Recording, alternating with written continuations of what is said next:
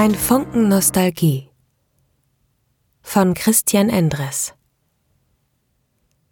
Ich weiß nicht genau, nach welchen Kriterien sie die Häftlinge auswählen, deren Strafe um einen Aufenthalt im Loch erweitert wird. Ich habe einen Wärter angegriffen, weil er mir die Fläche abgenommen hat, für die ich etwas getan habe, worauf ich nicht besonders stolz bin und wofür ich erst nach fast acht Tagen Entzug verzweifelt genug war.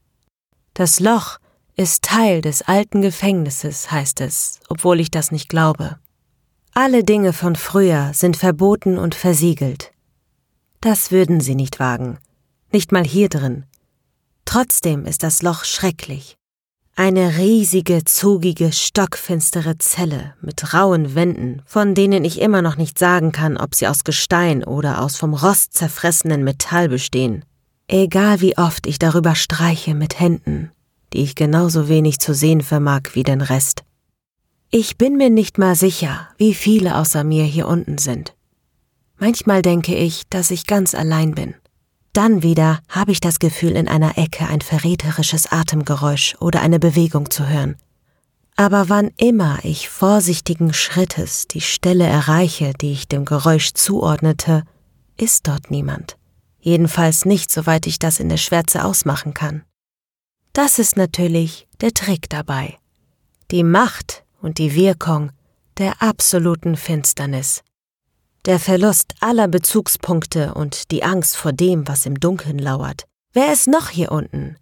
Welcher Psychopath, Ausgestoßene, Keller, Mutant, Außerirdische oder nicht klassifizierte schleicht stundenlang um dich herum und lauert darauf, dich im Schlaf zu erwürgen oder sonst was mit dir anzustellen. Ich schlafe nicht mehr. Auch das ist Teil der Strafe. Nicht zu wissen, wann es Zeit zum Schlafen ist und sich dann trotzdem gegen den Schlaf wehren zu müssen, wenn der Körper unabhängig von Licht oder Dunkelheit, von Tag oder Nacht in seinem eigenen Erschöpfungsrhythmus danach verlangt. Gerade als ich wieder einmal verzweifelt dagegen ankämpfe, dass mir einfach die Augen zufallen, höre ich etwas. Ich kämpfe mich auf die Füße, stehe da und lausche. Ganz in der Nähe wird eine Tür aufgesperrt. Stimmengemurmel. Stiefel scharren über den Boden. Raues Gelächter. Die Tür fällt wieder scheppernd ins Schloss. Ich kann die Erschütterung fühlen. So sensibel sind meine Sinne geworden. Außerdem höre ich noch immer etwas. Schwere, stampfende Schritte, die sich mir nähern. Plötzlich steht jemand vor mir. Ganz nah. Ich spüre die Präsenz und die Wärme eines Körpers und einen fremden, nicht allzu frischen Atem im Gesicht. Es ist auf so viele Arten überwältigend. Hey, sage ich unsicher. Hey, antwortet mein in der Dunkelheit unsichtbares Gegenüber mit tiefer Bassstimme. Keiner von uns regt sich. Warum bist du hier unten? frage ich schließlich. Ich kann ihn förmlich grinsen hören, als er erklärt, ich bin ein Schatzsucher. Das mögen Sie gar nicht. Ich weiß, was das heißt.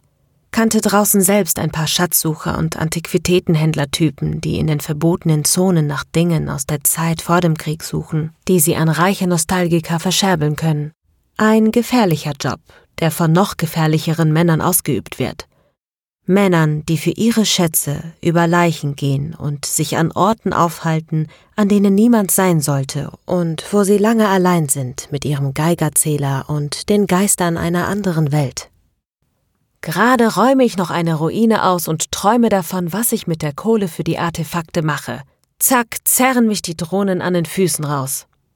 Bist du verstrahlt? frage ich und weiche unwillkürlich einen Schritt in die Finsternis zurück. Wieder höre ich das humorlose Grinsen in der undurchdringlichen Schwärze, das seine Worte begleitet. Nicht mehr als der Rest hier, erwiderte er. Mir wird klar, dass ich seine Stimme nicht mag. So klingen Menschen, die anderen grundlos wehtun aus Langeweile oder einfach nur deshalb, weil sie es können. Ich weiß nicht, was ich als nächstes sagen soll. Wart mal kurz, Kompel, sagt er da auf einmal.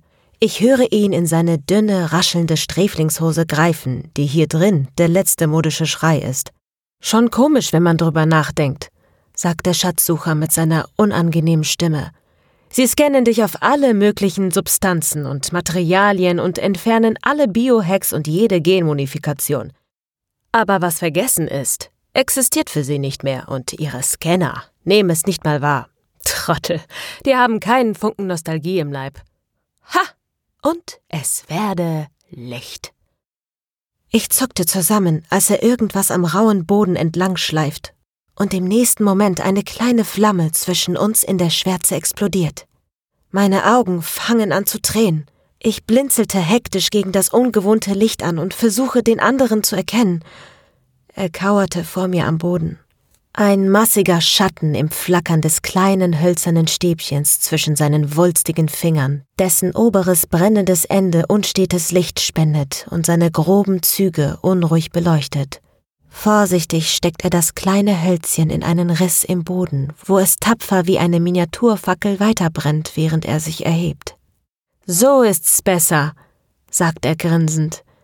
Im tanzenden Licht sehe ich, dass er noch größer und breiter ist, als ich es angenommen habe. Für einen Augenblick sieht es zudem so aus, als hätte er eine Maske auf. Doch dann begreife ich, dass sich tiefe Verbrennungen wie Wucherung über sein Gesicht ziehen. Die Quittung für seine Arbeit in den radioaktiv verseuchten Gebieten, deren Geheimnisse besser im Dunkeln blieben. Erleuchtung jedweder Art hat seit jeher ihren Preis. Auch ich muss für das Licht bezahlen, dafür und für die Gewissheit, nicht mehr alleine zu sein. Die Helligkeit sticht noch immer in meinen Augen. Wenigstens kann ich jetzt auch zum ersten Mal sein Grinsen auch tatsächlich sehen. Sein Grinsen und den lodernden, gemeinen Wahnsinn in seinen Augen, als er die Arme ausstreckt, seine kräftigen Finger um meinen Hals legt und fest zudrückt. Sie hörten ein Funken Nostalgie von Christian Endres, gesprochen von Susanna Zuda, eine Produktion von podyssey.de.